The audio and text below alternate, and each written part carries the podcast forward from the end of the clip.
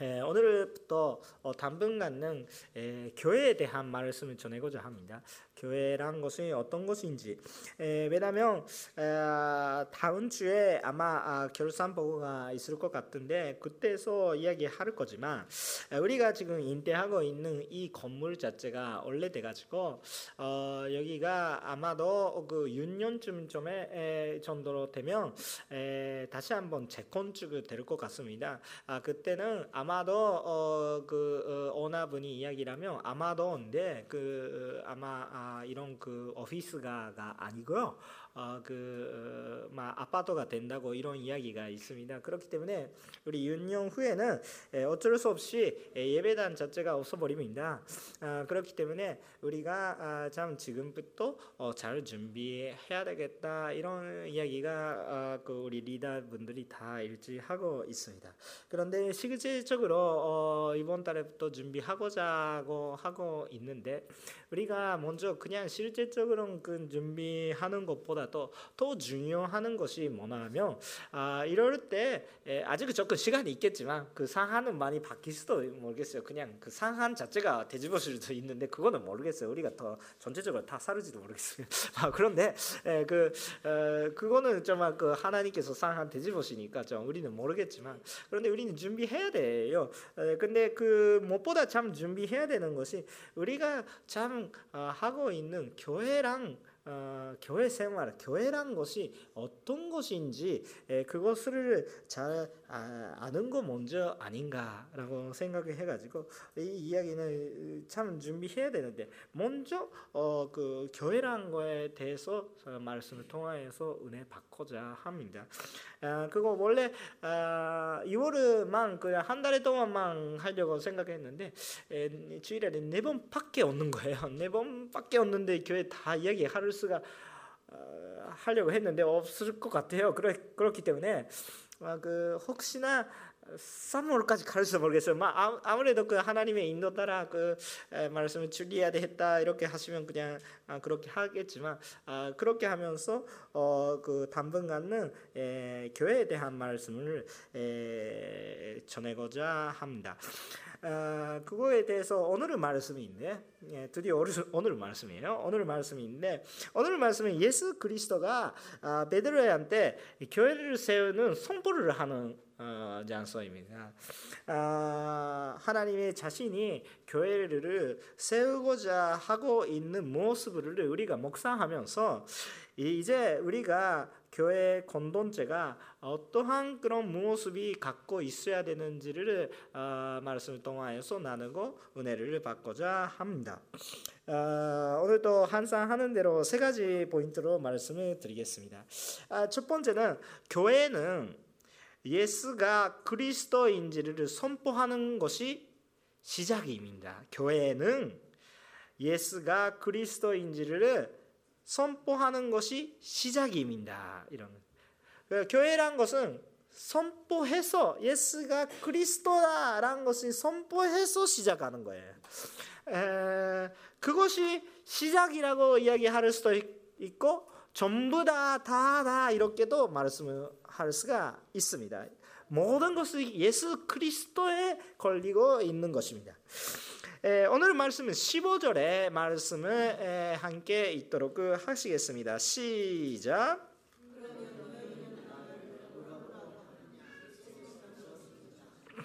예수 예수님께서 제자들이한테 예수님의 자신이 제자들이가 제자들이 어떻게 생각하고 있는지 대답하라고 물어보신 것입니다.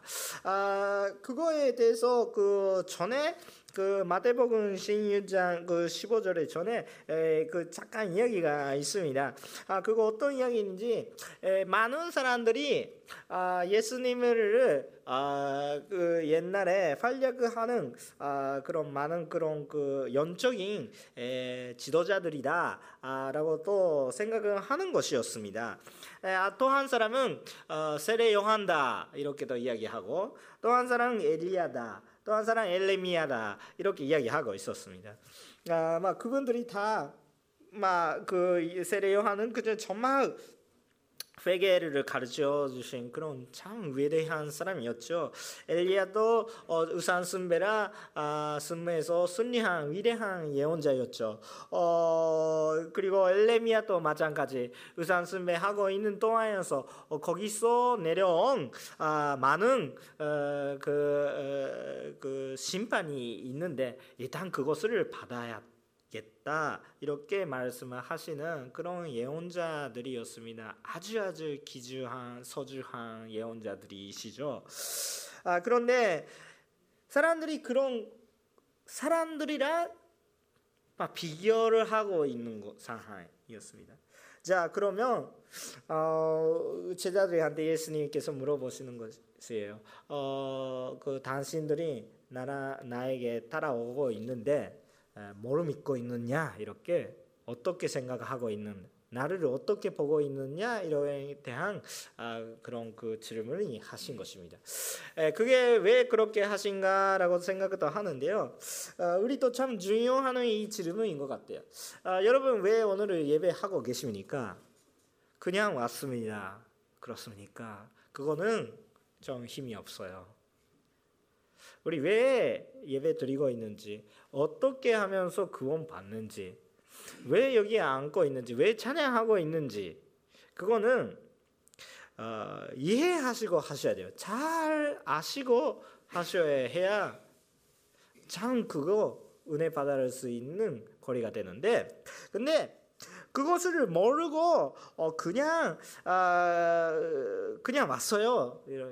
시작이 될 수가 있어요. 시작은 될 수가 있어요. 그러니까 그거 걱정하지 마시고 비난하고 있지 않은데 그 거의 대부분 분들이 여기에 오시는 대부분 분들이 제가 얼굴을 알고 있으니까 아마 잘 그냥 매주 매주 오시고 계시는 분들이 많더라고요. 오늘 처음에 오시는 분들이 괜찮아요. 모르, 몰라서 와서도 그냥 괜찮아요. 나중에 설교하겠습니다. 그 부분에 대해서. 그런데 그 혹시 매주 매주 오고 있는 분들이 왜 구원 받고 왜 여기에 있는지 모르고 그냥 그 여기에 있으면 진짜 아까운 것입니다.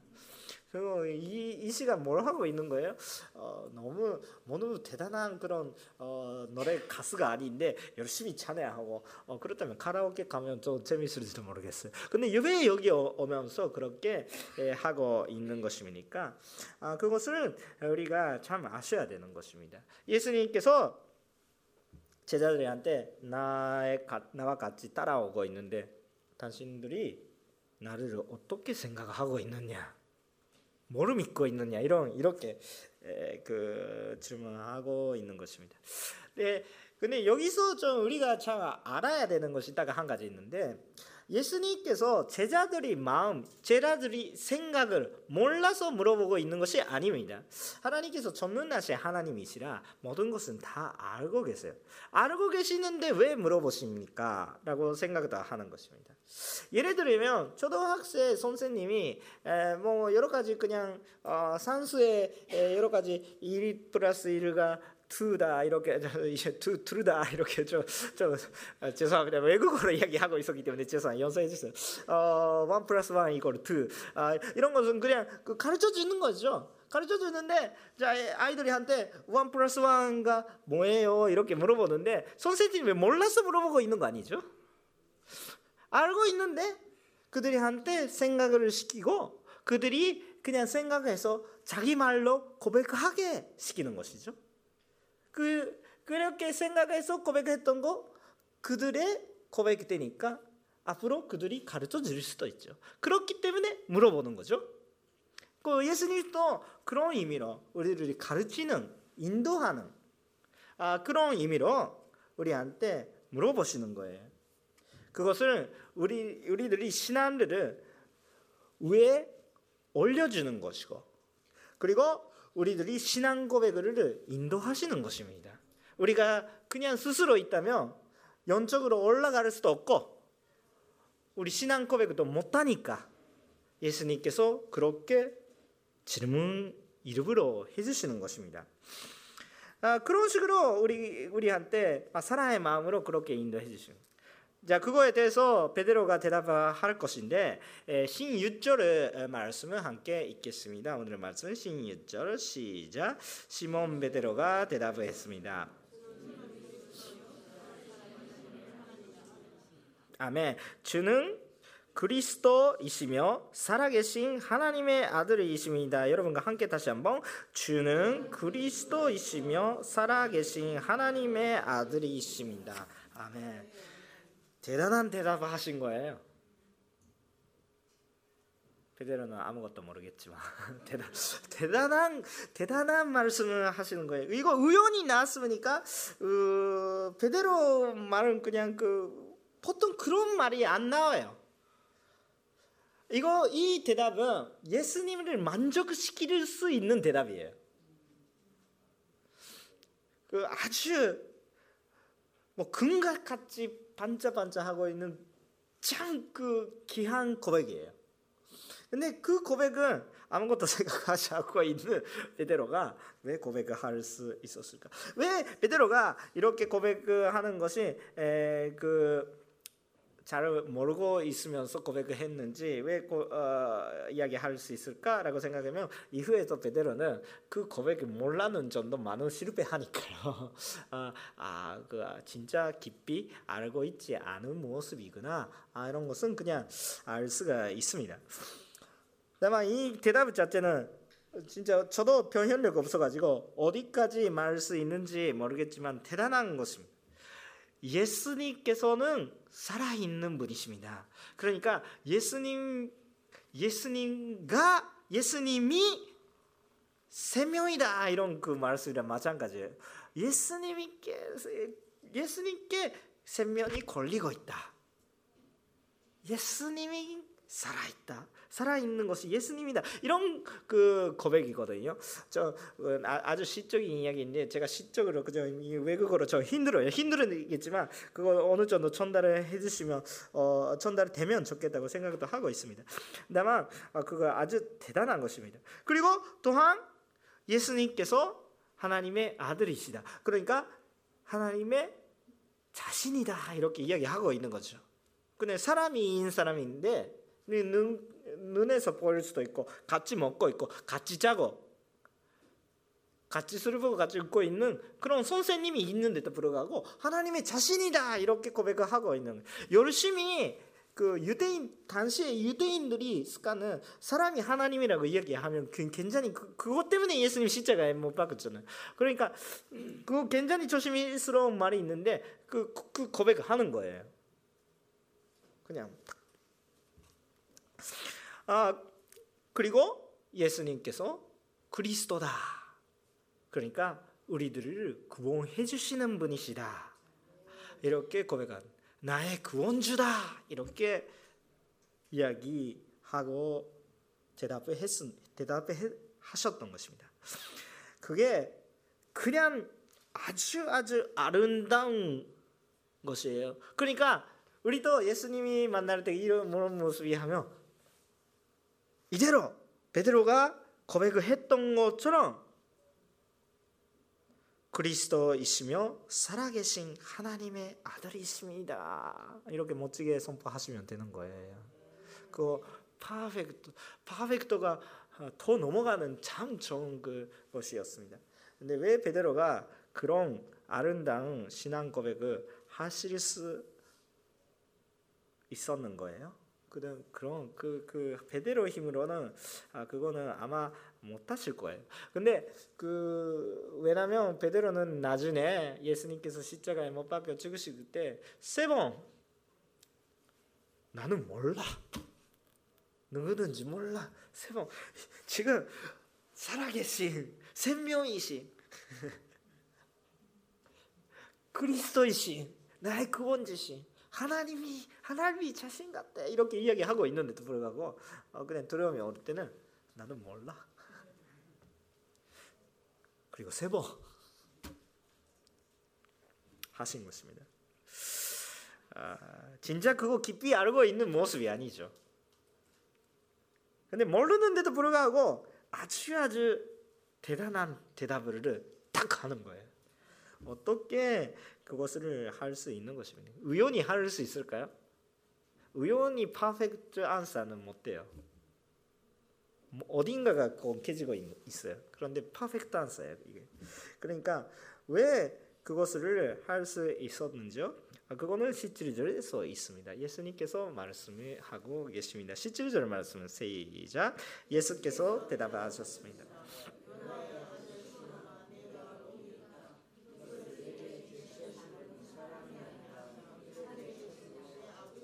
아멘. 아버지 때문에 이렇게 이야기할 수 있는 것이죠. 하나님께서 역사하여 주셨기 때문에 그렇게 이야기할 수 있게 되었습니다. 그 베드로가 열심히 공부해서 어, 배웠으니까 예수님이 무엇을 공부해서 배웠으니까 그렇게 고백하실 수 있었던 것이 아니고 예수님께서 알고 계신 거예요. 하나님께서 그렇게 역사하니까 베드로는 모르는데 하나님께서 그 말을 주셨다. 고린도전서 12장 3절 말씀에 유명한 말씀인데 고린도전서 어, 12장 3절 말씀은 에, 앞에도 나옵니다. 함께 에, 읽도록 하시겠습니다. 아, 시작. 그러므로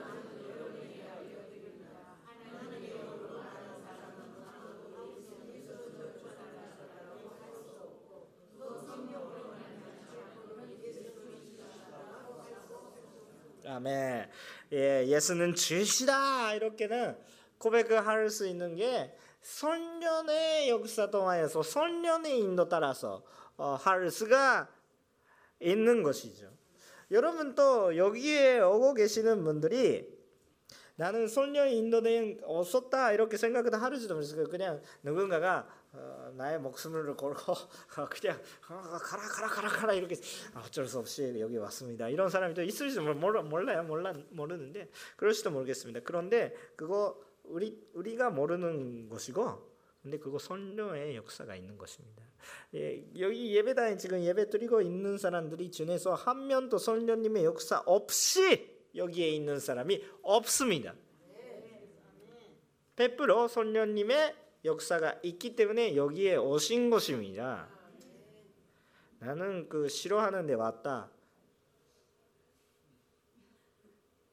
그냥 어쩔 수 없이 왔다 이렇게 생각하더라도 모르는 거예요. 모르는 거예요. 그거 알고 계시는 분들이 괜찮아요. 선녀님께서 우리 함께 계시고 하나님의 역사는 하나님 때문에 여기에 있는 것이에요. 그렇다면 예배가 얼마나 소중하게 보입니까? 하나님이 가득하고 있는 상황이에요. 오늘 여기에 오를 때까지 근데 집에 나갈 때부터 아니 그 전에부터 일주일 전에 오늘은 이번 주 예배 가를 수 있을까? 그냥 그런 계속해서 하나님께서 인도해 주시는 건강 지키시는 분도 하나님 인도해 주시는 분도 하나님 모두 다 하나님께서 그렇게 해주시는 것입니다. 물론 실현적으로 발을 움직이고 간다 이렇게 결심하는 모든 여러분들이 결심과 마음의 결정도 있지만 근데 그거는 그거 뒤에 많은 것이 있고 마지막으로 스위치를 겨는 것 같은 그런 거예요. 다 만들어 주시고 마지막 스위치만 보시면 하나님의 은혜가 있는 것입니다. 그러니까 고백할 수 있는 것도 몰라요. 베드로 몰라. 모르는데 지금 얼마나 이대한 고백을 하고 있는지도 모르는데 그냥 고백하는 거예요. 근데 그거는 하나님의 아버지가 알고 계시고 베드로는 아직 모르고 있겠지만 하나님께서 그냥 주셨던 거예요.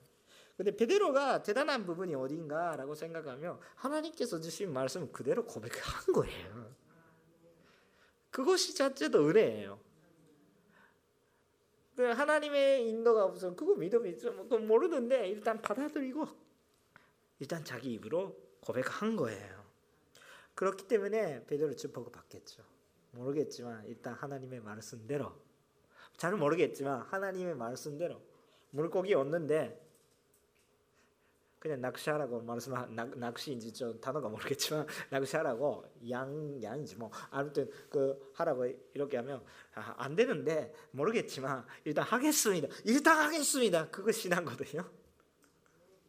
그러니까 참 그게 참 베델의 축복이었다고 생각도 하겠지만, 막 일단 그 그래 우리는 정말 몰라도 우리 입술로 고백 고백을 시켜주신 거예요. 우리가 고백을 못하니까 고백을 시켜주신 거예요.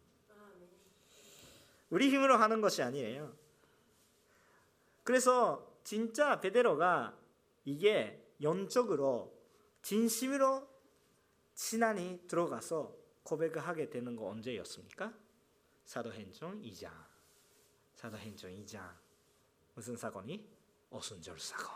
성령님께서 내려오시고 그때 그때까지 숨어 있었던 제자들이 갑자기 다른 사람인 같이 딱 멋있게 서서 우리가 예수님을 십자가에 못 박혀 섰어요. 우리 회개해야 돼. 그래도 우리 예수님이 믿어야 되겠다. 이렇게 선포했다면 그딱그 선포 때문에 11명 제자들이 다 같이 멋있게 딱 서서 고백했으니 여러 나라 여러 나라 말로 한국말로 일본말 말고 정말 기리시아어도 헤라어도 여러 가지 여러 나라 말로 공부도 해본 적이 없는데 선포해가지고 그때 예수님을 믿는 사람이 3천 명. 그날에 그런 게 진짜 예수님이 믿는 고백. 그것은 어떻게 할 수 있을까요? 성령님의 인도가 있을 때. 내 고백 아니에요. 내가 알고 있으니까 그거 고백을 했더니 아까처럼 베드로의 고백 같이 힘이 없어요. 하나님의 받아들이시니까 이거는 감동적인 이야기가 되는데 이 베드로의 고백에서 아무도 아직 구원이 못 받은 상황이에요. 진짜 구원의 말씀이 없지만 그런데 하나님께서 우리가 예수님께서 그리스도이신 살아계신 하나님의 아들이신지를 고백하게 하여 주신 것입니다. 근데 그 고백은 너무 미숙해요. 아주 아주 어린 아이처럼 아무것도 몰라 그냥 그냥 이야기하고 있는 것 같아요. 다만 다만 그 고백 자체는 기쁘니까 하나님께서 그 고백을 시켜가지고 우리한테 그 고백을 했던 것을 기억에 남겨서 기억하여 주시고 우리들이 딱 인도해 주신 거예요. 그 그것이 얼마나 큰 은혜인지 여러분한테 자꾸 만나고 싶은데 우리가 많은 죄를 짓고 있어도 하나님께서 그 고백 하나를 기억하십니다. 우리가 수많은 그 죄를 지고 있어도 예수님께서 나의 구원주심이다. 예수님의 많은 우리 구원주시다. 이 고백이 있다면 많은 죄가 있어도 그거는 보지도 않고 그 고백만 탁 잡아주신 거예요. 그 은혜, 그것을 우리가 아셔야 되는 것입니다. 얼마나 큰 사랑이신지. 근데 우리가 그렇게 하면서 시작하는 거예요. 시작하는 거예요. 그래서 모든 교회는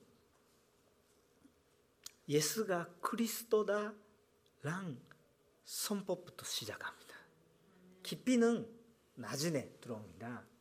먼저는 몰라도 우리 예수가 그리스도다, 예수가 구원주시다 이런 것을 고백하는 것이 교회다고 생각다. 그것으로서 시작은 미스가도 괜찮습니다. 일단 몰라도 괜찮아요. 근데 그 고백도 그 신앙부터 시작하는 거예요. 그냥 믿고 있는 것만은 안 돼요. 고백하셔야 돼요. 예수가 여러분 예배 왔는데 제가 막 여기 왔습니다. 나는 무엇으로 하나님을 간증합니다. 오늘 일주일 동안 있었던 내 이야기 합니다. 은혜 받, 받겠어요? 안 받겠어요? 예수가 구원주다 이렇게 이야기하고 있으니까 은혜 받는 거예요. 그러시죠? 말로 해야 되는 거예요. 고백하셔야 되는 거예요. 여러분도 선포하게 됩니다. 교회란 것은 예수가 그리스도시다는 것을 선포하는 것입니다. 로마서 10장 10절을 읽겠습니다. 로마서 10장 10절 말씀. 오늘 조금 몇 가지 말씀을 조금 많이 읽겠습니다. 로마서 10장 10절을 말씀에 있습니다. 시작.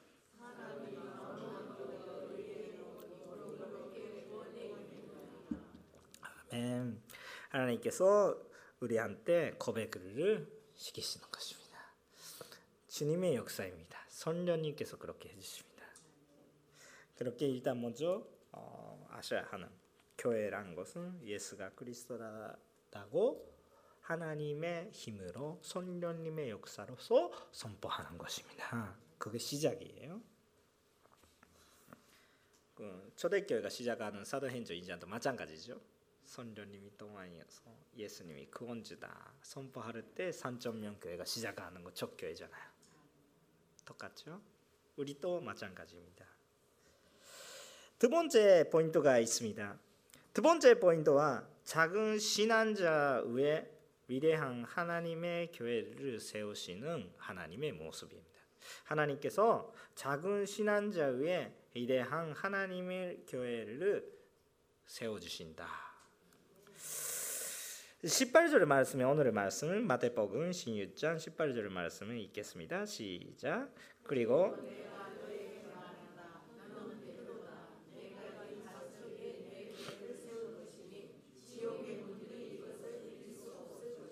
아멘. 이렇게 얘기하고 있습니다. 그, 그 예수님께서 어, 그, 그 베드로한테 교회를 세운다 이런 그 에, 선포를 하십니다. 교회를 세워 주신 거예요. 근데 에, 그 예수님께서 베드로를 아, 베드로는 베드로라고 이야기하는데 그 본면은 다른 것 같아요. 본면은 시몬이었습니다. 요나의 아들 시몬. 음, 그때 시대는 아, 그 선이었죠. 이름이 있었는데 선이 많이 없었어요. 그 성경책에 보면서 선이 볼 수가 많이 없죠. 그냥 이름만 있죠. 다비데 여러 가지. 에, 그때 시대는 선이 없었어요. 그러니까 무슨 부족을 출신하는 누구누구 아들의 누구누구입니다. 이런 이, 이, 에, 어느 부족의 에, 누구누구 아들이 그거 그거 성 같대요. 그러니까 그렇게 하면서 그 가정 그 아, 어떤 가정에서 나왔는지 그냥 그 알아보는 것이죠. 어, 그 베드로의 본명은 시몬이에요. 그냥 그 시몬. 근데 근데 시몬인데 예수님께서 그 베드로한테 그 이름이 붙인 거예요. 당신 시몬이죠. 근데 너는 베드로다 이렇게 얘기하고요.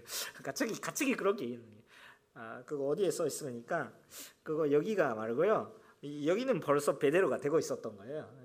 예수님 나를 나 이름이 부르지 않고 계속 베드로라고 부르는 막 그런 거 아니고 진, 진짜 좋은 이름인데 그 시몬란 거 시몬을 베드로라고 이야기하는 것이 요한복음 1장 42절입니다.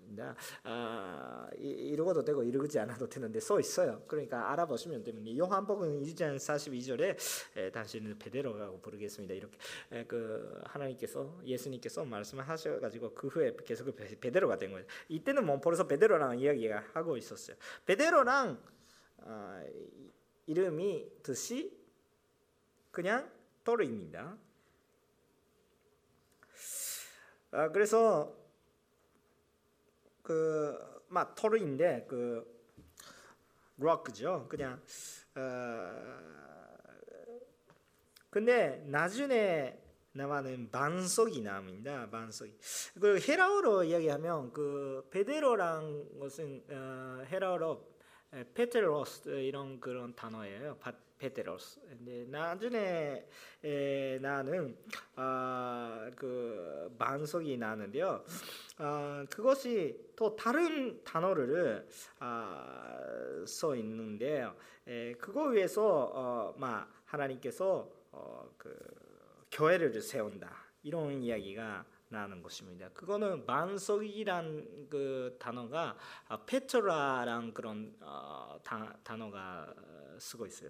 아, 그때 다른 단어를 썼다는 것이 참 중요한 것입니다. 이거 변화됐다 이런 뜻인 건데 그것을 그 목사가 무슨 이야기하고 있는지를 이해하기 위해서는 딱몇 아, 가지 조금 이야기해야 될 것 같은데 마태복음 신유전에 접근 전에 그주 아, 아, 그절부터 시절 그 정도에 보면 아그 어, 그 다섯 개 반에서 그냥 그막 5천 명 아, 아, 일곱 개 반에서 어, 4천 명 어, 먹이는 그런 급식의 이야기가 나옵니다.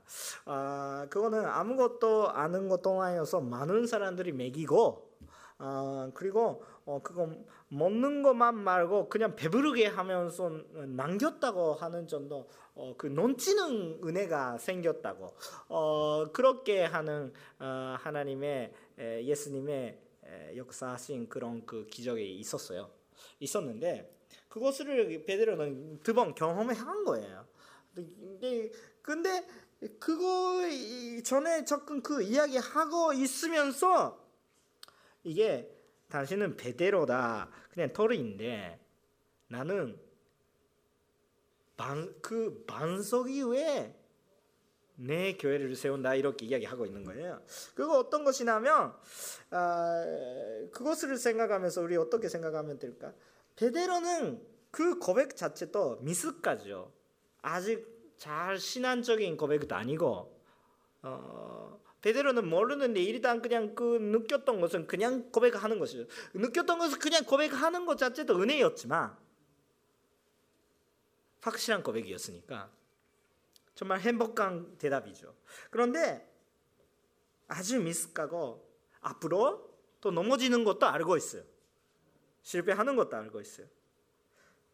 그런데 그 고백 그 한 것을 통화해서 그거 계기로 변화시키고 반석이 되고 그 위에 교회가 세운다. 누구 교회? 베드로의 교회 아니에요.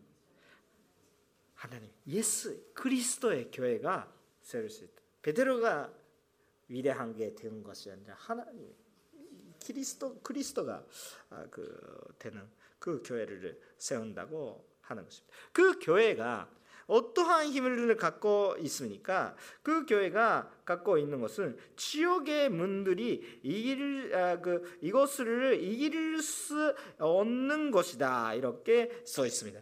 그렇기 때문에 그 사망과 그 죄의 힘을 또 위에 가는 또그 전쟁에 이길 수 있는 그 힘이 교회에 있다고 하는 것입니다.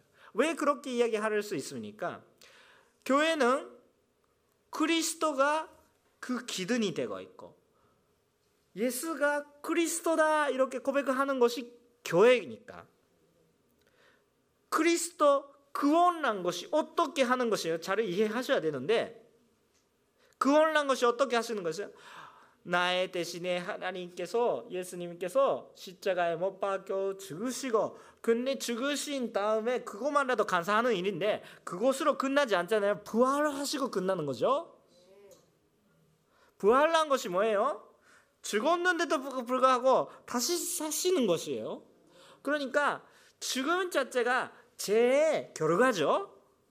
죽음의 죄의 결과가 있는데 그것을 그냥 부활하신다 이런 것은 죄의 그냥 저주, 죄의 결과를 더 넘어가서 더 이기고 그거 회개를 하시고 생명으로서 연생을 얻게 되는. 우리 예수님이 이야기 십자가에서 끝나는 게 아니라 부활로 지금도 계속 지속적으로 살아있는. 예수님께서 우리한테서도 이 시대라도 살아있는 하나님의 아들이십니다. 그것을 우리가 알고 있었기 때문에 교회는 그 예수님께서 세우시는 것입니다. 우리 신앙 고백을 위해 우리가 미숙가도 상관없고 누가 교회예요? 여러분 교회죠? 여러분의 미숙한 고백이죠. 나의 지금 고백도 미숙해요. 다만 그것 동안에서 하나님께서 역사하시는 것이에요. 다섯 개 반이 어떻게 5점면 매길 수가 있어요? 다섯 개 반은 다섯 명 매길 수 있어요. 다섯 명도 안될 수도 있어요. 한 사람이 너무 많아요. 다섯 다섯 개 반은 한 사람이 매길 수도 있어요. 막 모르겠어요. 반쪽하시는. 근데 우리는 그 하나씨가 땅에 내려서 죽으면 30배, 60배, 100배 여름에라고 이야기하고 있는데 그 100배 여름에 좀 더가 아니에요. 1000배 여름에. 근데 그, 그 당시에 또 사람들이 많았다고 이런 이야기도 있습니다. 그래 만배 여름에. 그렇게 그냥 하시는 아 되게 작은 고백이에요. 우리도 마찬가지 아니니까 아까도 말씀했잖아요.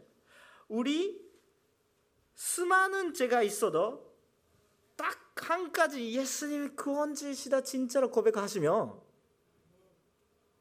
그 작은 고백이 있는데 모든 죄가 다 해결되는 은혜를 받는 것이죠.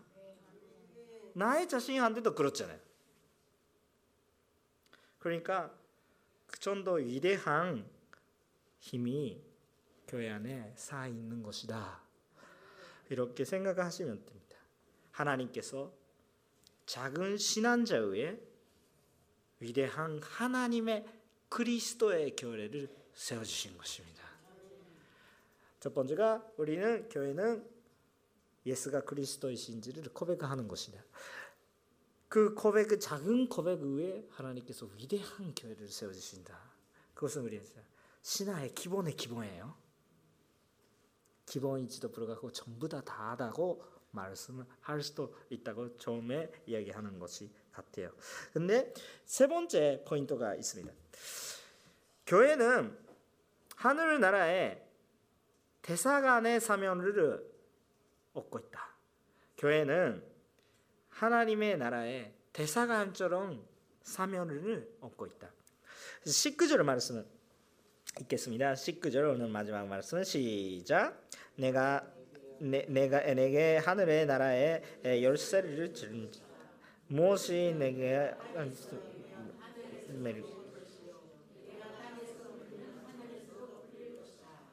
아멘. 갑자기 열쇠가 나옵니다. 갑자기 판타지 이야기 같은 이야기가 나옵니다. 예, 그, 근데 이거는 그 판타지가 아니에요, 진짜. 근데 여기 이야기하고 있는 열쇠가 뭔가 물리적인 그냥 키라고도 생각도 안 해요, 저는. 어, 그런 또 영적인 또 뜻이 근데 열쇠 같은 느낌이에요. 저 제가 이미지한 그 열쇠가 이 열쇠에 있는 그 이런 키가 아니고요. 아, 그때 시대에 막그 묶어주는 그런 체인 같은 열쇠인지 그런 느낌이 있어요. 저는. 그 그것도 열쇠잖아요. 이렇게 하는 열쇠, 뭐 자전거 열쇠 같은 거 이렇게 하는 그런 그런 그 열쇠인지 않을까. 아 근데 그것이 또 물리적인 아니에요. 그러니까 연적인 거예요. 연적인 거, 연적인 뜻이 있어요. 그 사실은 그 이사야서 동화에서는 이사야서 22장 22절에서 에, 이런 이야기가 있습니다. 다윗의 집에 열쇠 다윗의 집에 열쇠 나 다윗 애가 없네. 다윗 집 열쇠 죄송합니다. 좀 발음이 안 좋아가지고. 네 근데 이야기 나셨죠? 다윗의 근데 그 계시록 동화에서도 또 다른 표현이 있습니다. 계시록에 1장 18절에 계시록 1장 18절에 어떻게 써 있습니까?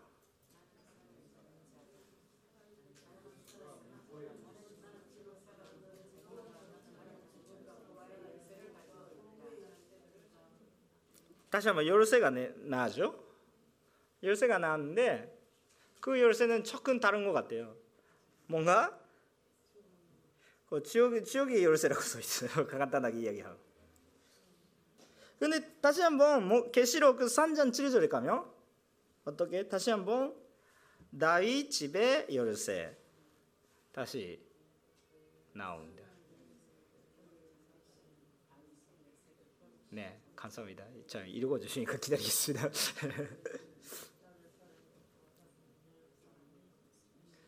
근데 여기에 그냥 필라델피아 교회 그냥 그 이야기하는 그런 이야기, 내용인데 열세 이야기 다 관계가 있어요. 이야기하고 있는 것도 마찬가지예요.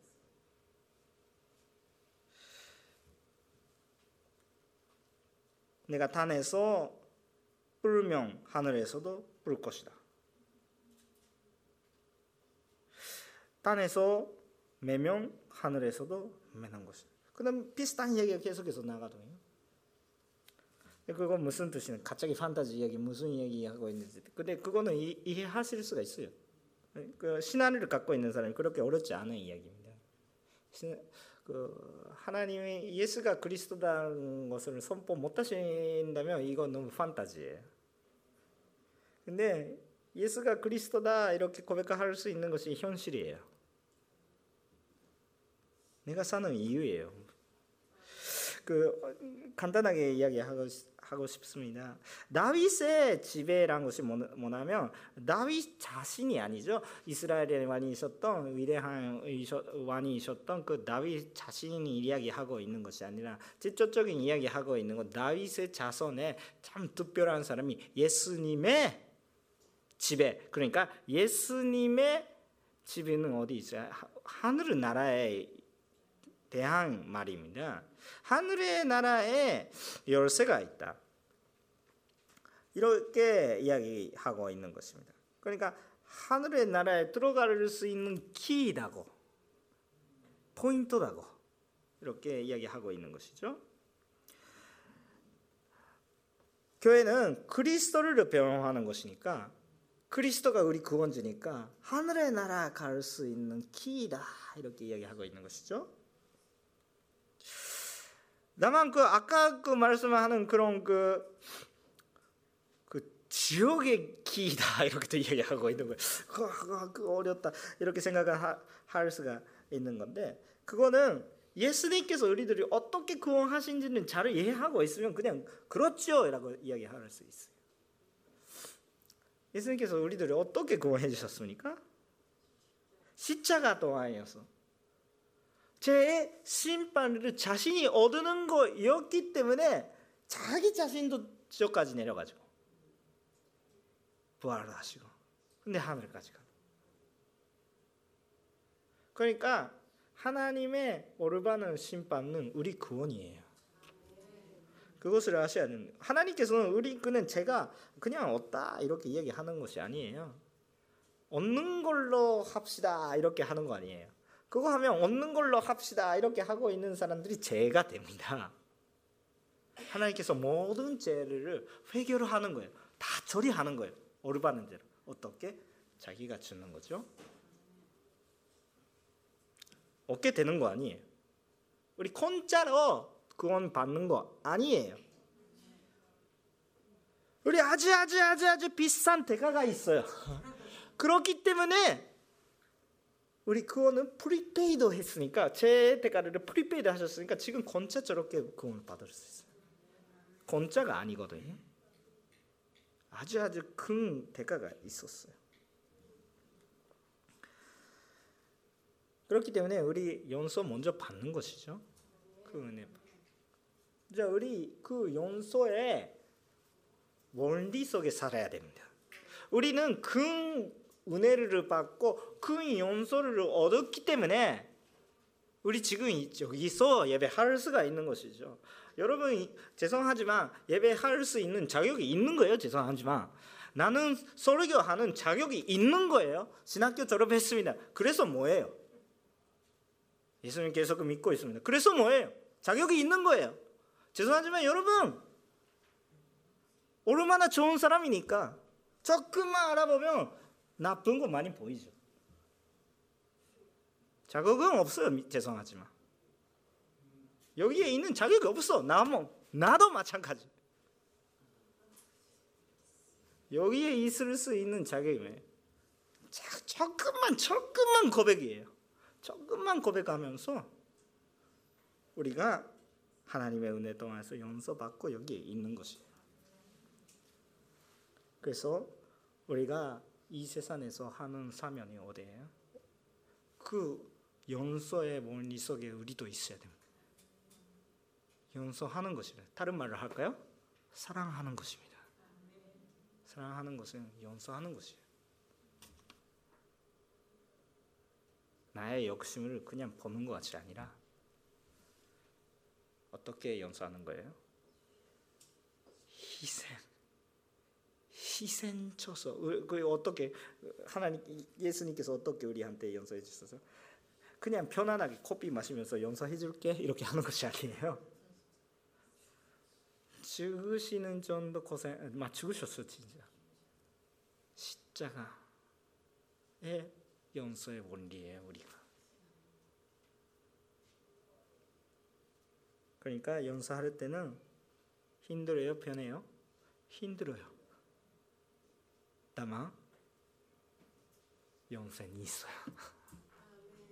우리는 먼저 용서 받았으니까 그렇게 하는 거예요. 우리 주의 기도문에서 어떻게 기도하세요? 하늘의 나라에 있는 것이 땅에서도 그리고 우리가 죄를 지는 사람이 용서하는 것 같이 글씨죠. 저보다 잘 죄송합니다. 저는 한국말을 매번 외우려고 하는 거 있는데 매번 봐야 돼요 좀. 어, 이전데 조금만 고백이죠. 정말 죄송합니다. 근데 그게 우리가 하나님의 동화에서 먼저 용서 받는 사람으로서 우리 그것을 간증하기 위해서 용서해야 될 것 같아. 그거 사랑하는 거예요. 사랑하는 것은 그냥 편안하게 사랑할 수가 못 돼. 좋아하니까 사랑하는 그거는 욕심. 아, 욕심다 이렇게 이야기는 할 수가 없는데 그거는 당연한 거죠. 근데 진짜 사랑은 연소 속에 볼 수가 있어요. 우리 처음에는 그럼 못하는 거예요. 맨, 맨 처음에는 사랑이 많이 받았어야 돼요. 그렇지 않으면 그냥 안 되는데 못 돼요. 그것도 못 돼요. 그러니까 베드로도 모르겠는데 먼저 고백했잖아요. 베드로 고백. 아무것도 아닌데 그런데 하나님께서 아무것도 몰라 이렇게 얘기할 때 화나지 않고 그래 당신 행복하네 이렇게 얘기하시는 것이죠. 당신 왜 아무것도 모르는데 당신 왜 교회를 세운다 이렇게 이야기하시는 거죠. 아주 용감스러운 말이죠. 앞으로 넘어지는데도 불구하고 다만 먼저 고백해 주시는 먼저 그건 받는 거예요 우리는 우리 먼저 구원 받는데도 불구하고 우리 구원의 원리 속에 원칙 속에서 살아야 되는데 구원의 원칙이 아니라 우리는 심판의 원칙에 들어가면 안 되는 거예요. 받았던 은혜를 버리고 있는 그런 상황. 우리는 그래서 구원은 예수님께서 해주시는 것이라 우리가 사랑하고자 하면 힘들어서 못하는 거예요. 조직이단 말씀입니다. 아무것도 느끼지 않은 아무것도 느끼지 않은 사람이 연소の 필요도 없어요. 연소 필요가 있는 것이 연소 못하는 사람을 연소할 때가 연소 필요가 있는 거예요. 그냥 연소할 수 있는 사람이 연소하는 거에 믿음이 필요 없어요. 그렇지 않습니까? 연소 못하는 분들이 한테 연소하니까 거기에 사랑을 버릴 수가 있는 거예요.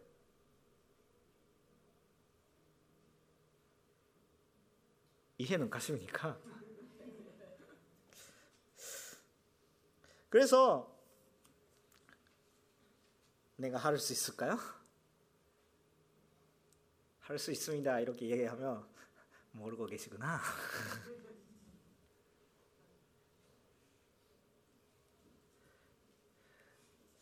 내가 못하니까 어떻게 해야 되는 그리스도를 보는 거예요. 계속해서 어디까지 가서도 그리스도를 나의 구원주다. 나를 인도해 주세요. 나는 연소 못해 어떻게 하십니까? 근데 예수님이 버릴 때 뭔가 신기해서 내 고백에 신기한 고백이 나오는 거예요. 나는 연소 못합니다. 예수님이 도와주세요. 그 사람이 앞에 나왔습니다. 연소 못해요. 싫어요. 이분이 예수님이 예수님 보고 있으면 연소합니다. 음, 나는 무슨 이야기 하고 있는지도 모르겠는데 그 고백이 나옵니다. 내 힘으로 하는 거 아니에요. 예수님이 볼 때 그 고백이 나오는 것입니다. 그래서 교회가 왜 대사관, 갑자기 대사관, 대사관이라는 것이 무슨 것입니까? 외국에서 대사가 오는 그 대사가 대사 일이 하는 그런 것입니다. 그거는 그 본국의 그냥 리더의 메신저죠. 거기가 대사가 그 본국의 그 리더의 말을 그냥 전달하는 거예요. 그 그거 대사죠. 근데 그거 대사인데 대사가 살고 있는 곳에 외국에 있는데 어느 나라예요? 자기 모국 모국에 그냥 통일이 되는 것입니다. 저는 서울에 있을 때 서빙고라는 것이 있었는데 오늘의 교회가 시작된 그 시작된 거지. 아마 본부가 있어요. 서빙고에 그 서울 서빙고에 있는데 그 옆에 미군 기지가 있어요. 바로 옆에 그냥 걸어서 갈 수 있어요. 그 미군 기지가 있는데 저 미군 기지에 있는 목사님들한테 관계가 있어요. 그렇기 때문에 베이스볼을 하자고 야구 하자고 저는 야구 굉장히 좋아하거든요. 옛날 열심히 했으니까 어, 선수였으니까 아, 선수 프로야구 선수 아니에요. 그냥 그, 그 학생 선수였으니까.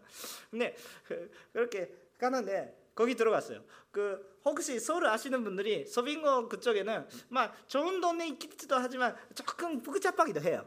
복잡한 동네예요. 뭔가 조금 길이도 좀 똑바로 가지도 않고. 그런데 미군 기지에 들어갔어요. 와, 아메리카. 넓어요.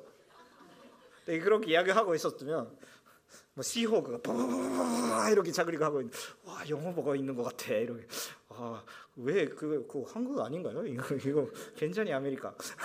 아무튼 그런 거예요. 거기서는 나라 써요 나라. 한국 돈도 쓸 수도 있는데 기본적으로 나라 쓰는 거예요. 들어갈 때 뭔가 필요해요? 여권이 필요해요. 한국 땅에 있는데 미국이에요. 일본도 마찬가지. 막 일본도 미국 이야기 다 했지만 요코하마에서도 한국 그 양산관도 있고 그 아자 아자부 쪽에는 그, 그 거기 거기 안에는 안쪽으로는 한국 본류가 재건됩니다. 일본 본류 말고 요코스카 그 기지가 있던데 요코스카 기지 들어가면 어 미국 로가 되는 거예요. 그냥 일본 캠포가 말고 그렇죠? 그렇게 되는 거예요. 어, 우리 이 세상에서 제 원칙 속에 우리 살아 있어요. 아직까지. 다만 우리는 하나님의 소속감 되는 사람이 되어가지고 우리가 이 세상에서도 하나님의 원칙으로 사는 것입니다.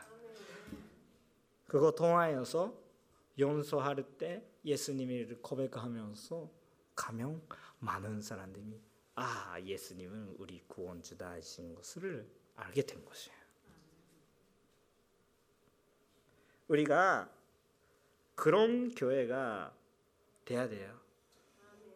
그런 교회가 돼서 사람들이한테 그원의 필요성을 보여줘야 돼요. 누구 힘으로? 예수님의 힘으로. 실행하는 거 누구세요? 실행하는 거 누구세요? 예수님이신데 우리 우리가 하는 거예요. 예수님이 힘으로 우리가 조금만 고백하는 거예요. 헷갈려서 죄송해요. 그런데 지금 교회가 여러분이에요. 예수님의 대사시고 예수님 보면 아 여러분 보면 예수님 볼 것 같아. 그렇게 되는 것이에요. 성경 말씀이죠. 여러분께서 이 땅에서 매명 하늘에서도 맺고 제속박이죠. 이 땅에서 부르면 연소하면 하늘의 나라에서 부르는 주의 기도문에도 항상 기도하고 있고. 근데 그거는 그게 되는 것이 먼저 우리가 연서 받았으니까요. 그러니까 그 그 그 기둥이 있어요. 그 덜이 있어요. 그 반석이 위에 서 있으니까 그 이야기가 되는 거예요. 그러니까 먼저 제가 열심히 연소했으니까 하나님께서 구원해 주세요. 그거 순서가 안, 안 돼요. 그러니까 먼저 우리가 구원 받았으니까 그 원칙 속에 들어갔으니까 연소 받는 사람으로서 우리 또 연소하자. 이렇게 하면서 그거 통해서 다른 사람이 또 사랑을 바꾸고 그러면서 그 순서가 보여요. 그, 그 순서 잘 보셔야 되는데 그렇게 되는 것입니다. 우리가 하늘 나라의 대사같이 사는 것이 교회입니다. 이 세상에 죄가 많은데 하나님의 나라의 그 모습을 우리가 선포하는 사명을 우리가 얻고 있는 그거 교회예요. 예수님이 구원주다 고백하는 것도 시작해서 모든 것을 하나님의 의미로 작은 고백 동안에서도 큰 위대하신 사역을 하시고 그 큰 위대하신 사역은 뭐예요? 우리가 예수님을 구원주다 선포만 하는 것이 아니라 정말 사랑으로 연소하는 것이에요. 그것 동안에서 하나님이 계속 그리스도인지를 깨달을 수 있는 그것이 교회라고 이야기할 수가 있습니다. 결론적인 이야기인데 우리는 그리스도께서 교회를 세운다라고 하신 것을 잊어버리시면 안 됩니다. 그리스도께서는 생명, 목숨을 걸면서 교회를 세우고자 했습니다. 그 복음에 전파되는 후에 재림 하나님 예수님께서 다시 오실 때까지 참 이 세상의 구원을 위해서 필요하는 것이 교회예요. 교회가 열쇠 갖고 있다고 하는 거예요. 그러니까 우리 교회 이미지 바꾸셔야 합니다. 그냥 교회다 이렇게 이야기하고 있으면 안 되는.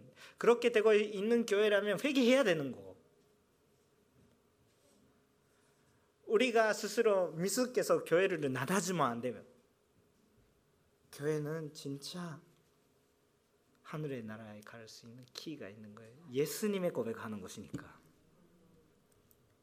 아니 또한 얘기하면 예수님이 고백하는 사람이니까. 우리들이 한테 참 그 고백을 해야 되는 예수님을 그 나눠야 되는 그런 사명이 갖고 있다고 생각합니다. 교회는 예수 그리스도를 선포하는 것입니다. 교회는 사람의 힘이 아니라 하나님의 힘으로 세우는 것입니다. 교회는 하나님의 사랑으로서 그 모습을 이 지산에서 이 세상에서도 하면서 그리스도의 간증 그리스도의 간증을 하는 우리 사명들을 얻고 있는 것입니다. 그리고 동안에서 많은 사람들이 그와의 필요성을 깨달기 위한 것입니다. 우리 뭐 하고 있어요? 오늘 왜 오늘 예배하고 계십니까? 딱 가고 있는 방향성을 잡고 계십니까? 우리 그냥 습관적으로 예배 드리고 줄여서 집에 갑니다. 그거 아니거든요. 하나님 같이 계시고 이거 우리가 그런 교회에 계속해서 그런 모습을 계속해서 어, 기쁘하게는 합보되기 위해서는 어떻게 해야 되니까 여러 가지 노력하는 거예요? 아니고 딱 예수님한테 위지할 수밖에 없는 거예요. 예수님의 이름으로 세우는 것이니까. 그러니까 그런 교제가 계속해서 있어야 되는 것입니다. 그런데 너무 아쉽게 그 교회에 자체가 그런 모습이 아닐 때도 있고 그런 그 전체 교회가 그렇게 되지는 않은데 그 그런 요코하마 온누리 교회라면 요코하마 온누리 교회랑 공동체가 그런 조금 모습이 아닐 수도 있는 그런 모습이 생길 때도 있고 아 그리고 그것만 말고 개인적으로 조금 산조가 있어가지고 그 교회 모습에 들어갈 수 못하는 경우가 생겨요. 근데 그게 물론 넓은 의미로 교회를 생각하면 어느 교회 가도 되는데 어느 교회 가도 된다 좋은 교회는 없어요. 어느 교회 여러분 그냥 그냥 좋아하는 여자랑 결혼한다 이렇게 하는데 좋아하는 여자는 한, 한 그런 그, 그런 사람이 없어요. 그냥 고유 명사를 받는 누구랑 결혼한다는 것을 알 수 있는데 뭔가 좋아하는 좋은 여자다라는 사람이랑 또 결혼할 수가 없어요. 여러분 교회 생활을 할 때는 딱, 하, 딱 그때 그때 고유 명사가 있어요.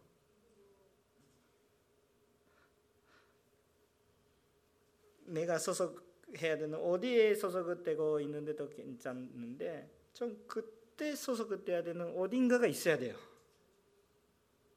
그러니까 거기에 소속을 못 하시는 것은 굉장히 불쌍하는 거 아까운 거예요. 이유는 아닙니다. 아 모르지도 모르겠어요. 근데 어느 정도 산산을 할 수 있습니다.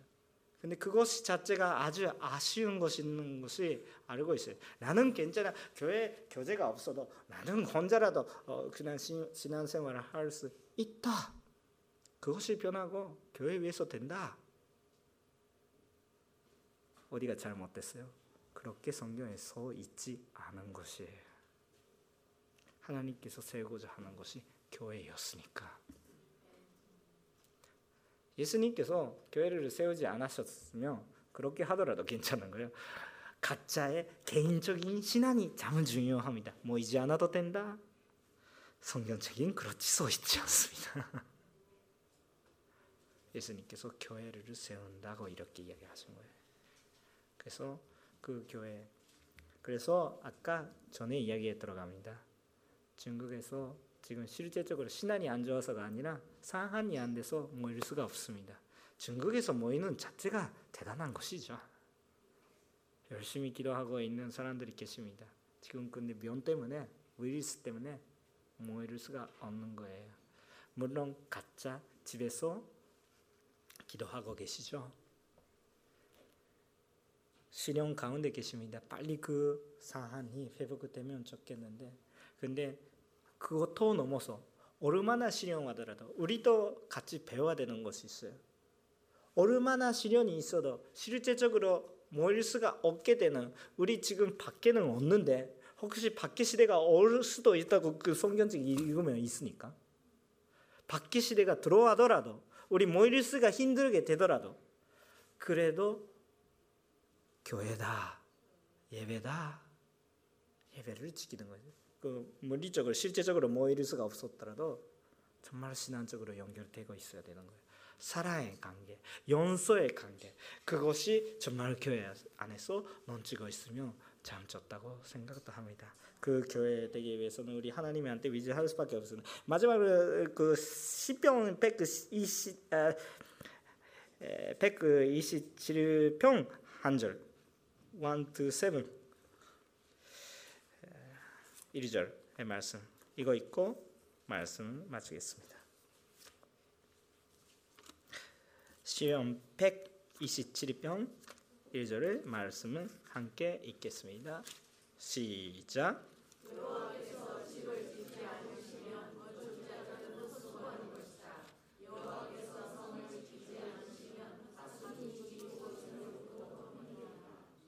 아멘.